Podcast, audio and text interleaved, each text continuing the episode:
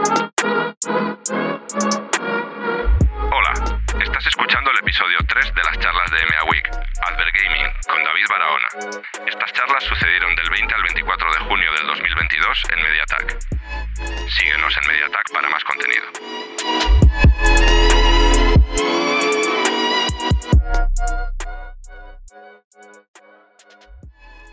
El advergaming al final no es más que la suma de los conceptos de utilizar videojuegos para hacer publicidad y generar contenidos. O sea, es algo bastante sencillo, ¿no? Pero los videojuegos en sí, al final, eh, pues tienen como cierta predisposición a ser considerados un entretenimiento infantil, de un público como solamente nicho, gamers, y sin embargo, pues a lo mejor estamos un poco desactualizados en cuanto a que es bastante heterogéneo y a que tiene bastante alcance, ¿no? Y es que los videojuegos en 2021 movieron solo en España 1.795 millones de euros. Estamos hablando casi de, del 2,5% eh, del PIB o algo así de España. Eso es un pastizal. O sea, 1.795 millones de euros. Estamos hablando de que realmente es un mercado que mueve tanto como el cine, que mueve como el fútbol y que, eh, de hecho, hasta Netflix está pensando que sea su segunda vertical después de, de la generación de contenidos. ¿no? ¿Qué pasa? Que cuánto jugamos eh, de promedio, y en el promedio estamos hablando de que contamos a nuestro abuelo que no ha tocado un ordenador ni una videoconsola en, en su vida, 8,5 horas a la semana por persona. O sea que si tenemos en cuenta que hay una gran parte de la población que ni ha tocado un videojuego, seguramente si hiciéramos el sesgo de solamente contabilizar quiénes juegan, no estaríamos hablando de ocho horas a la semana, sino que estaríamos hablando casi casi de días completos a la semana jugando videojuegos, de forma casual, de entretenimiento, cuando vamos en el metro, y no quiero hablar ya de los gamers. Entonces esto al final nos está colocando en una posición de oportunidad, ¿no? ¿Qué pasa? Que la publicidad, vamos a todo lo contrario, lo que estamos es intentando, o por lo menos desde una perspectiva más clásica, estamos intentando vender, ¿no? estamos intentando que nos vean, estamos intentando impactar. Y esto al final se ha hecho pues, a través de eh, campañas muy creativas, de contar un mensaje, de jugar a decirnos eh, un poco lo que el producto nos aporta, etc. Y no estamos entendiendo una oportunidad que nos estamos perdiendo. Es que ¿cuánto cuesta la publicidad? O sea, porque la publicidad, a ver, de toda la vida, no hablamos de Google Ads, estamos hablando de campañas de televisión, estamos hablando de los grandes medios. ¿no? Pues ahora mismo, eh, estos son algunos de los números, un anuncio en tal franja nos cuesta entre 3.000 y 3.200 euros, un anuncio, un impacto en prime time, en televisión. En la sexta noche, de 8 y media a 9 y media, 11.000 euros. Estamos hablando de 11.000 euros por 30 segundos de... Eh, lo hago con Perlán. O sea, quiero decir que no estamos haciendo nada más que contar nuestra moto. Creativamente es una producción, los guionistas han hecho un trabajo, todo muy bien, pero Estamos en una época en la que ya estamos súper impactados, infoxicados y sigue siendo carísimo hacer publicidad de la manera más clásica. ¿no? Entonces, ¿no será mejor generar contenido con todo ese presupuesto? Entonces, vamos a dejar de invertir todo nuestro presupuesto en una campaña y vamos a llevarnos todas nuestras cositas a invertir en economía de la atención, que es la clave que hoy en día en 2022 no es tan necesario vender, sino generar, ¿no? es decir, crear ese ecosistema. De alguna manera tener algo más que aportar para que se acuerden de nosotros y no es una venta directa. Entonces, invertir en vez de crear es la mejor manera de, generar algo que persista. ¿Y cuáles son las ventajas? Porque está claro que generar contenido es mucho más interesante. Pues primero es eso, ¿no? Creamos un ecosistema de todos nuestros productos. Imaginaros Netflix ahora mismo. ¿Qué ocurre con Netflix? Que ha estado vendiéndonos, bueno, originalmente era una empresa online que lo que hacía era te enviaba a casa eh, alquiler de, DVDs. Bueno, llega la época del streaming y es una oportunidad porque ya no tienen ni que invertir en comprar físicamente todos los DVDs, las películas y generan, eh, pues de alguna manera, esa economía de, darnos contenido y de incluso es que es tan rápido consumirlo que la gente empieza a darse de baja porque ya se ha visto todo lo que le interesa. Entonces empiezan a entrar en el modo, vamos a hacer nuestro propio contenido, a tener productoras, vamos a invertir en productoras que generen más contenido, de alguna manera que, pues eso, que la máquina de palomitas no pare, ¿no? Pero claro, al final llega un momento que te cansas de estar viendo el mismo formato de series, el mismo formato de películas y una de las formas en las que más desconecta a la gente que consume Netflix es los videojuegos. Entonces, de alguna manera se han dado cuenta de esa oportunidad, todo ese segmento, y ya están creando pues, un poco el salto entre las series y las películas a series, películas más videojuegos interactivos, transmedia, páginas web que generan también pues, un poco más información alrededor de las series, incluso ellos mismos alimentan en redes, se sabe que utilizan bots eh, para generar hate alrededor de sus propias series, para generar debate, para que sus fans los defiendan, crear más ruido, o sea, todas estas estrategias de, digamos, de crear un universo. Bueno, Netflix lo ha hecho bien, pero habéis visto Disney barra Marvel barra Pixar barra madre mía. O sea, que eso sí que es generar un universo de contenido, ¿no? Es decir, videojuegos, más series, más contenido, más cómics, más...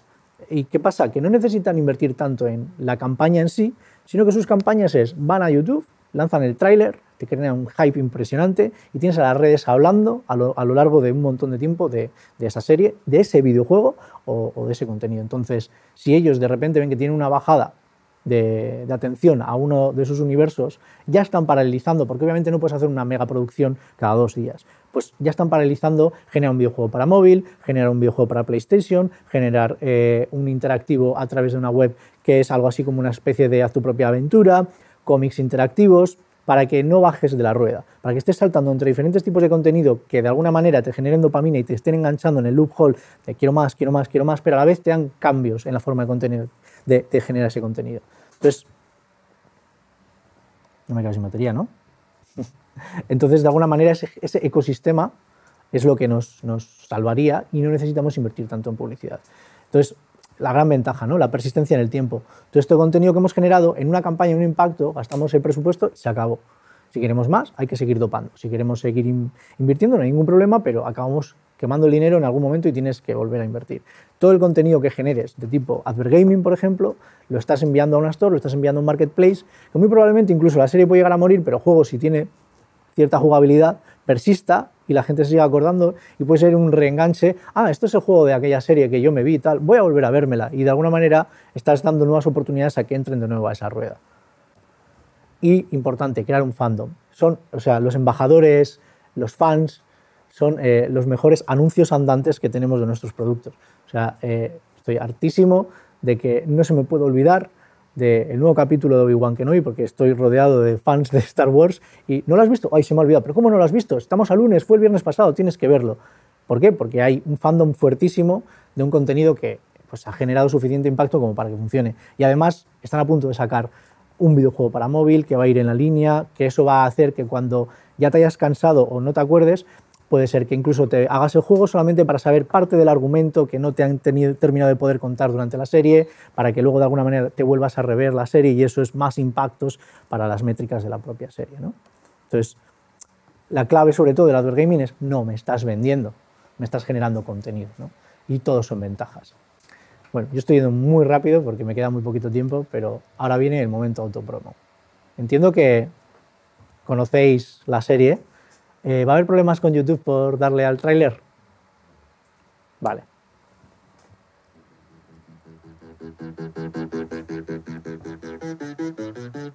¿Qué cojones ha sido esa puta explosión? USS Vagina Misión Sobrevivir, prueba de sonido. ¡Que te jodas, Ricardo Moreno! No, joder, que hay que suspender. No, no, no, no, nunca suspender, siempre proyectar. Eh, tengo esta hora, pero se la vamos a vender luego. ¡Me cago en la leche! Ahora el problema es conseguir a alguien que haga los efectos especiales. Alguien bueno. Hola, soy Sabino. Especialista en FX. Soy Julio Méndez. ¡Me estás haciendo enfadar! ¡Ah! Se nota que es un actor de método. ¿Qué es lo que hace un menor conduciendo a 120 kilómetros por hora en casco urbano? Pico de Lío, claro que lo conozco. ¿Qué le parece si lo arreglamos así? Trabajó conmigo en Pequenarcos. Se esnifaba una mesa entera. ¿A quién se le ocurre darle puto alcohol a un niño? ¡Esto es agua del grifo! ¡Qué asco de Katherine, joder! Ah. Si son los putos fracasados, no hacéis nada, inútiles de mierda. Yo siempre digo, cambiemos las reglas. ¡Ah!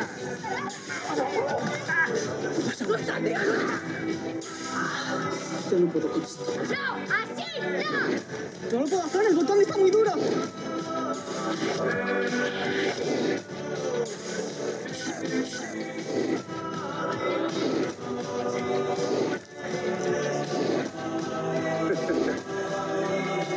Soy Zarlo, el antropomorfo. Obvio. ¡Mira, joder, mira cómo rompo la mentira! ¡Dios! Sí, en Prime Video, por cierto. Si no la habéis visto, en menos de una horita os la veis entera. Yo os la aconsejo que la vayáis viendo un poco por capítulos cuando vayáis en metro, cuando tengáis tiempo libre y, y la veáis. No, esto ya no es. vale. Pues, ¿qué pasa? Que en el contexto de esta serie, que está basada básicamente, es, es un gimmick de- del proceso de creación de una serie, ¿no? es un poco meta-universo, al final hay mucho humor y hay muchas referencias a cine de los 80, a cine o series de, de poca producción, eh, como todo muy eh, retrofuturista con el tema de las naves espaciales, tal. Entonces, de alguna manera, para seguir construyendo en este universo y generar un poco de visibilidad en una nueva plataforma, nuestra propuesta fue generar un videojuego, obviamente con todo el universo de personajes y siguiendo esta línea de humor. Entonces, con estas dos cosas en la balanza, lo que decidimos fue hacer un pequeño juego de tipo eh, retro, pixel art y con unos guiones pues, totalmente hilarantes, igual que los propios guiones de la serie, que de alguna manera eh, nos diera la oportunidad de que estas personas que pueden estar dentro de la Store descargándose un juego casual y que a lo mejor podían ser target porque el tipo de juegos nos dice también qué tipo de persona está buscando este tipo de contenido, se dé cuenta de que está viendo un juego que se basa en una serie que no conoce, que está en Prime y de alguna manera nos genere una nueva oportunidad de tener nuevos visionados. Entonces voy a poner el, el tráiler. Este sí que está en beta, no está acabado, todavía no hemos lanzado el juego, sigue en producción, así que, eh, como suelen decir las demos, puede haber cambios finales.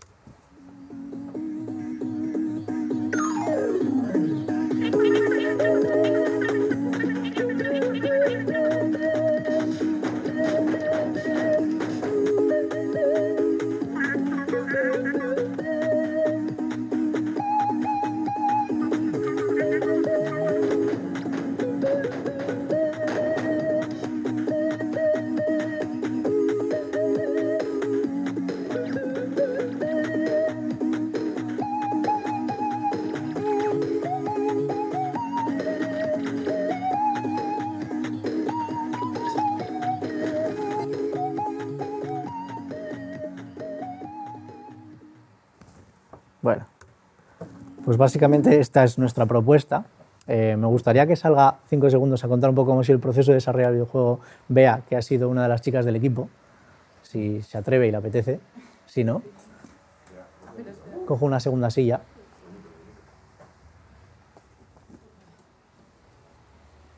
Siéntate. No te preocupes.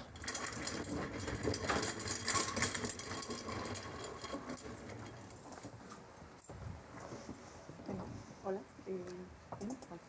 Eh, soy Bea, Bea Lobo, y he estado estos últimos tres meses desarrollando el videojuego de Backstage, la serie.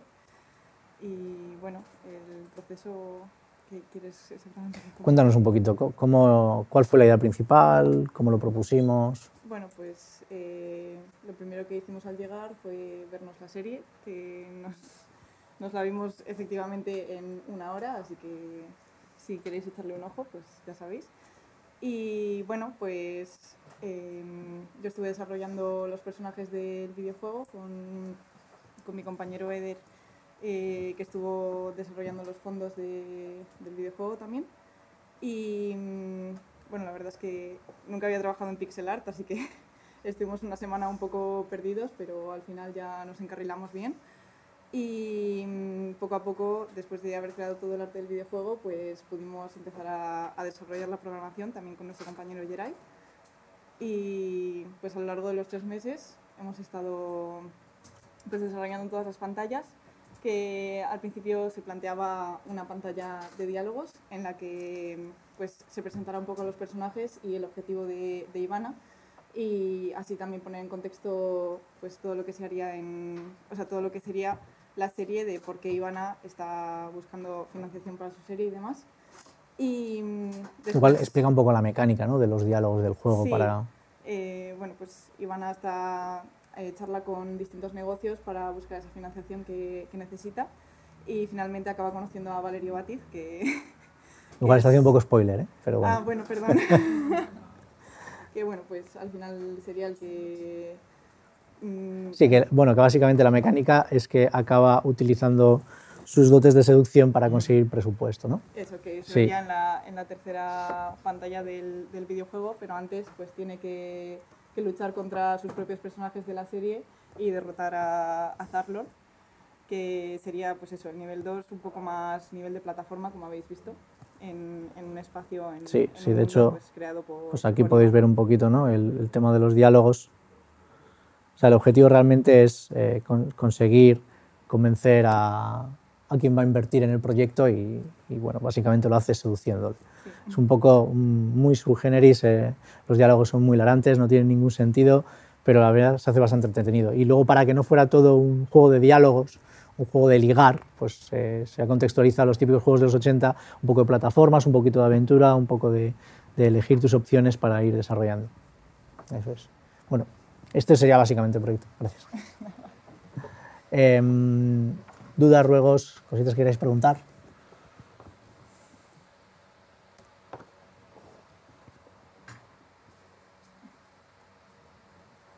Nada, ya está, nos vamos a tomar unas cervezas ya. Hemos acabado. Ah, si quiere, no, pero. Miquel, yo no quiero. Quizás ya, ya lo has contado, ¿no? Pero Sí. ah, ¿cómo, ¿cómo planteas el, retorno de, del videojuego a la serie, al final lo que comentaba, ¿no? que es un poco todo el impacto que a lo mejor inviertes y que se quema y que desaparece una vez quemado, eh, al invertirlo en un contenido que persiste en el tiempo, que está en una plataforma, genera nuevas oportunidades más diluidas en el tiempo. Entonces, de alguna manera es un coste hundido, pero al mismo tiempo es una presencia asegurada. Entonces, una persona que pueda estar buscando videojuegos de, de esta categorización, por sí es una segmentación muy alineada con un público objetivo de la serie. Por lo tanto, estamos llegando, en vez de a través de campañas, a través de búsquedas de videojuegos de, entretenimiento, de, una segmentación tipo pixel art, retro gaming, años 80, que casualmente sería muy parecido al, arquetipo de, de, digamos, de público de nuestra serie. Entonces, de esta manera conseguimos que quien se encuentre el videojuego, obviamente, le vamos a contar que este videojuego está basado en una serie y le recomendaremos eh, varias veces a lo largo del videojuego que para entender las bromas que están ocurriendo deberían de ver la serie para tener todo el contexto y de alguna manera cerrar un poquito el ciclo. Entonces es un poco la mecánica de invertir en generar un juego que hace de anuncio en sí, a la vez que es entretenido y que, y que forma parte del guion y que generamos un, pues un poco una nueva eh, rama de, digamos, de, de información del lore de la, de la propia serie. No sé si sería canónico, eso habría que hablar con el director, o simplemente es un spin-off que nos hemos inventado un poco, pero, pero sería parte del lore de, de la propia serie.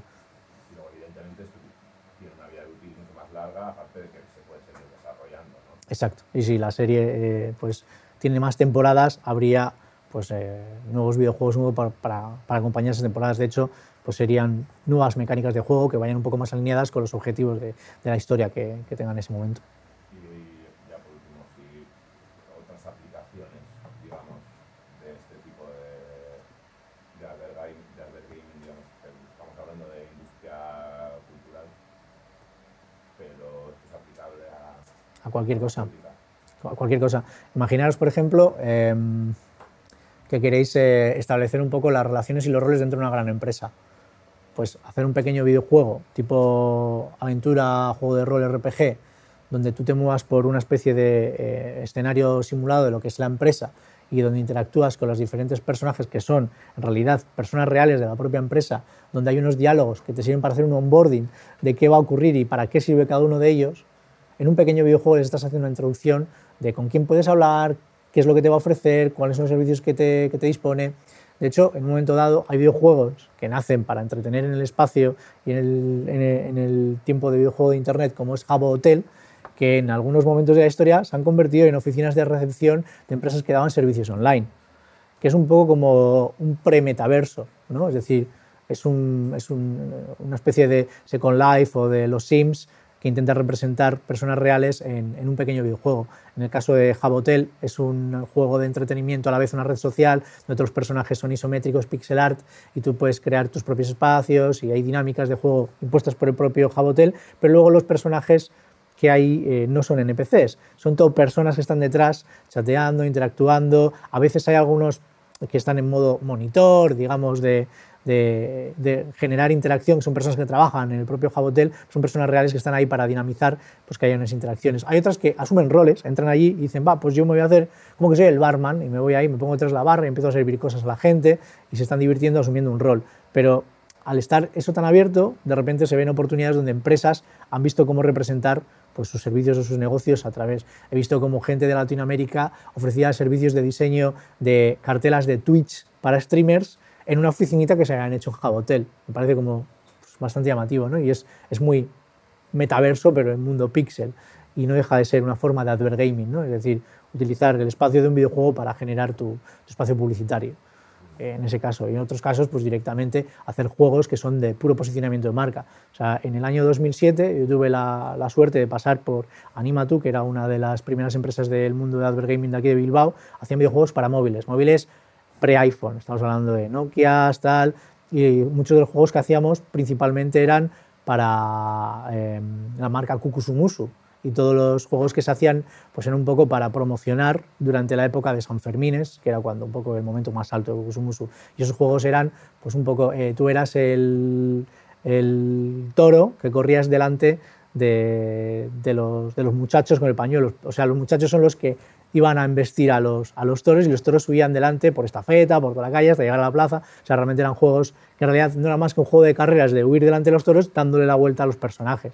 Otro, por ejemplo, que pues en temporada de Halloween, de repente pues el típico juego de el punk con las burbujitas, pero en vez de reventar burbujas, reventabas calabazas y tú eras pues eh, la vaca bruja de, de. O sea, todo era como muy de posicionamiento de marca. Esos juegos eran puro entretenimiento. Normalmente los juegos en esa época iban por suscripción, valían 2-3 euros, mandabas un SMS y te los descargabas, pero en este caso Kukusumusu te dejaba descargarte los gratis si habías comprado un producto de Kukusumusu. O sea que, por un lado, pues... Eh, hacían como posicionamiento de su marca y estaban incitando a tener un juego gratis a cambio de comprar una camiseta o lo que fuera. O sea que hay muchas formas y mecánicas de generar posicionamiento de marca y de, de publicidad. No es algo que se haya inventado ahora, lo que pasa es que el boom de los videojuegos ahora es una oportunidad muy alta, una segmentación muy fuerte. Y para terminar ya ponerte en ¿eh? ayer estuve hablando Francisco Asensi de, esta especie de fandoms que se crean, ¿no? En Tortilla eh, toda esta movida. Que están dentro de un videojuego pero se crean su propia dinámica.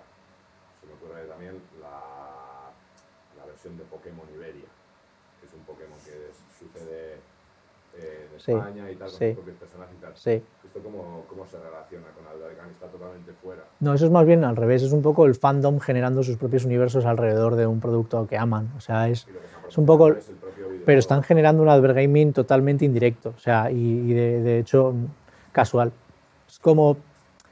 Hay algo que, por ejemplo, Nintendo no entiende y que va un poco por la cultura japonesa y de la cultura corporativa que es incorruptible y es algo casi que hay que venerar y que no puedes permitir que nadie de fuera venga y proponga sus propias ideas. Y es que en muchos videojuegos clásicos de Nintendo pues aparece fandom que generan pues en Unity o en Unreal, generan sus propias versiones, las publican de forma gratuita, como el Mario 64 eh, RTX, hecho con gráficos fotorrealistas hechos por... Eso sería una forma de advergaming inesperado, porque están posicionando el producto de un videojuego el mundo fandom, pero sin embargo, eh, algo que debería ser agradecido por parte de Nintendo es atacado, ¿no? Por- pues porque culturalmente el tema corporativo allí es como sagrado y no se toca. Entonces directamente van con abogados, tiran abajo, hacen que des- despubliquen y que retiren todas las copias de lo que hayan hecho y, y les eliminan todos los vídeos de Internet.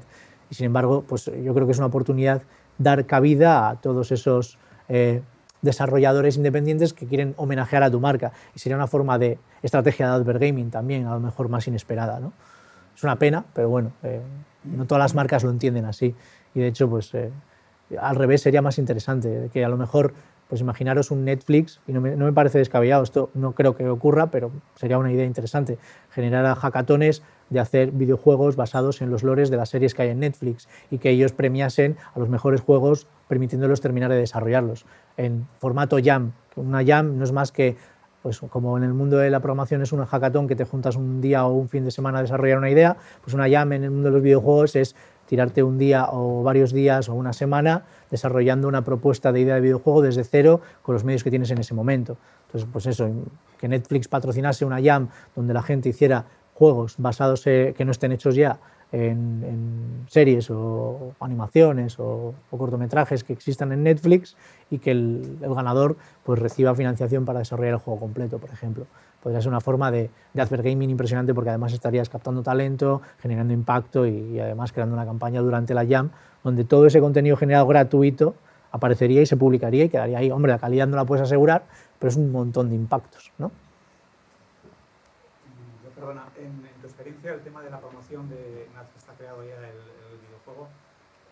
Cuáles son las mejores prácticas o qué se te ocurra así. O sea, al final eh, no dejas de tener que, o sea, el marketing no desaparece. O sea, lo que he dicho de movemos todo era una pequeña falacia, pero si me entendéis, lo que quería decir es no gastes todo tu presupuesto en solo publicidad, sino que reduce ese presupuesto, genera contenido y al final el crecimiento va a estar liderado por tu propio contenido. de alguna manera, pues sí, vas a tener que invertir en, en ASO, en, en posicionamiento dentro de las stores donde esté tu videojuego, vas a tener que invertir en display en Google o en lo que sea para que lo encuentren, pero ya estás eh, targetizando algo más nicho, en momentos más adecuados. A lo mejor si de repente aprovechas que está de moda un videojuego pixel de tipo mata marcianos y hay cierta tendencia, sacar eh, tu videojuego que va alineado con esa tendencia va, a permitir que, pues a lo mejor como alternativa a ese juego consigas ser un, una segunda versión, una tercera versión. Porque hay algo que ocurre, que tú eh, juegas un juego que te ha gustado mucho, lo has terminado, se te ha acabado y tienes un poco de abstinencia de ese formato de juego.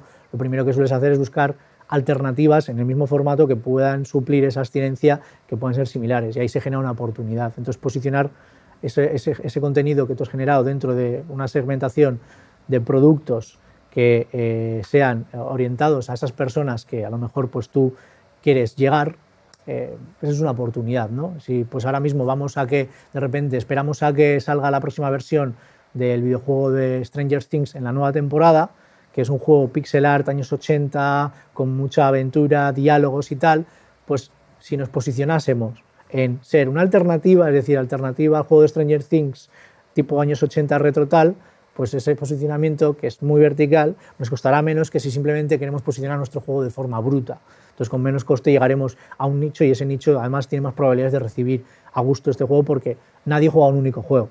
La gente es jugadora en serie. Entonces terminas uno y quieres otro, y luego otro, y luego otro. Entonces esa es la oportunidad de subirte al carro de, pues ahora de repente pues se ponen de moda los Candy Crush, pues cuántos juegos tipo Candy Crush han aparecido, montones. No todos llegarán a, a, vender lo que Candy Crush, pero hay muchos que si no hubiera un Candy Crush ni hubieran vendido directamente, ¿no? Han aprovechado un poco esa ola. Pues esto es similar, nosotros buscaríamos que esa campaña con menos presupuesto tuviera el mismo impacto, subiéndonos a la ola de que haya una demanda de un juego alternativo al que nosotros podamos suplir cuando se acaben ese juego los jugadores. Pues muchas gracias por, por haber venido este segundo día de AMA Week y seguimos.